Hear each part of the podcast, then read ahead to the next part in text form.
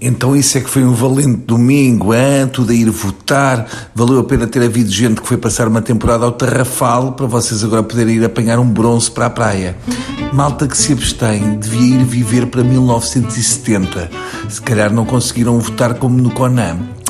E eu adoro jornalistas a mandar a culpa da abstenção para cima dos políticos. Depois há 17 programas de bola por semana e põe o Marcos Mendes a comentar as eleições. Mas, peço desculpa, gosma. Mas fazendo um resumo, desta vez o Marinho Pinto das eleições foi o Partido dos Animais, foi-se o macacão e veio o PAN, acho que ficámos a ganhar. Os deputados do Parlamento Europeu já não vão ter de ir tantas vezes ao otorrino. O PAN ficou a morder os calcanhares do CDS. Imagino que o líder do PAN vá dar uma entrevista a dizer que está pronto para ser primeiro-ministro do país.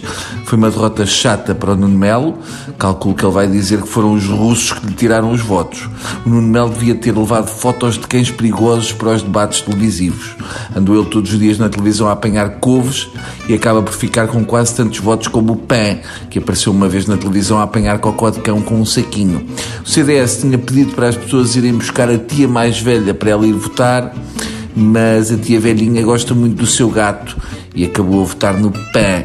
Eu acho que o Nuno Melo levou tantas fotos do Sócrates para a TV que as pessoas pensaram que ele era amigo dele. Assunção Cristas, estranhamente, não veio pedir uma moção de censura a Nuno Melo. Melo, no discurso de derrota, cita Hemingway, mas não trouxe foto do escritor. O impacto foi fraco. Uh, ainda por cima, a frase do Hemingway foi dita em relação a lutar contra fachos. Mel foi citar um comunista no discurso de derrota, talvez a começar a pescar o olho à esquerda, porque à direita está acabado.